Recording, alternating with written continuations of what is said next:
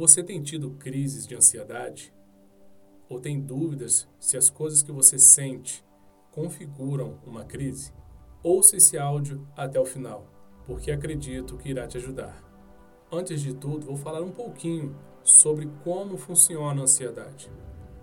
A ansiedade é um mecanismo de defesa que todos nós temos. É ela quem ativa em cada um de nós a resposta de luta ou fuga nos preparando para reagir a uma ameaça, seja ela real ou imaginária. O cérebro percebe algum perigo através dos nossos sentidos e ativa uma área chamada amígdala. Mas não é a amígdala que fica na garganta, e sim a que fica no cérebro. Essa ativação ocorre em uma fração de segundos e não somos nós que controlamos. E quando acontece, irá existir um aumento de adrenalina e cortisol. E é isso que irá ativar em nós essa resposta de luta ou fuga. E como o corpo reage?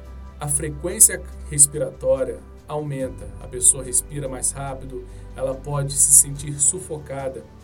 Isso irá causar um desequilíbrio entre a troca dos gases, como o gás carbônico e o oxigênio, podendo causar uma sensação de desmaio, formigamento, pode ocorrer a despersonalização, que a pessoa se sente como se estivesse se desligando do próprio corpo. Pode haver um aumento da tensão muscular, porque a adrenalina irá fazer com que vá mais sangue para os músculos. A pele pode ficar fria e pálida, porque parte do sangue que estava na pele também vai para os músculos. Também pode haver um aumento de temperatura corporal, fazendo que a pessoa comece a suar mais. Pode haver uma diminuição na produção de saliva e a pessoa irá sentir uma sensação de boca seca, uma sensação ruim na garganta, como se estivesse arranhando. Irá acontecer um aumento da frequência cardíaca, o coração irá bater mais rápido, podendo trazer uma sensação de palpitação, também irá aumentar a pressão arterial. Pode haver também a diminuição do funcionamento do estômago e o intestino.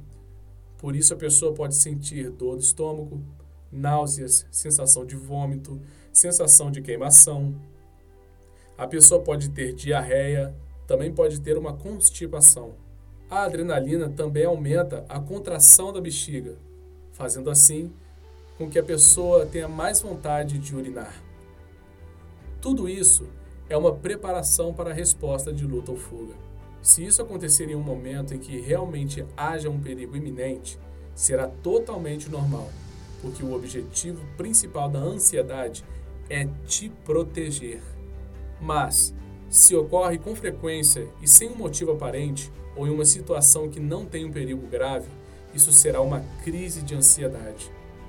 E um dos problemas é que quanto maior a frequência dessas crises, mais a pessoa irá ficar desgastada talvez menos concentração e energia ela vai ter no dia a dia, porque essas crises gastam muita energia.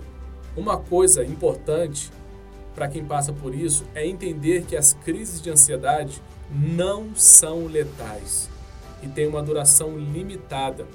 Pode durar em média 30 minutos, mas geralmente dura menos. Caso tenha os sintomas dos quais eu falei neste áudio, ou algum desses sintomas, procure um profissional. E se quiser, entre em contato comigo e poderemos marcar uma sessão de avaliação totalmente gratuita e online. Espero que este áudio tenha te ajudado. Compartilhe com amigos e parentes, talvez algum deles esteja tendo crise de ansiedade e assim você estará ajudando alguém.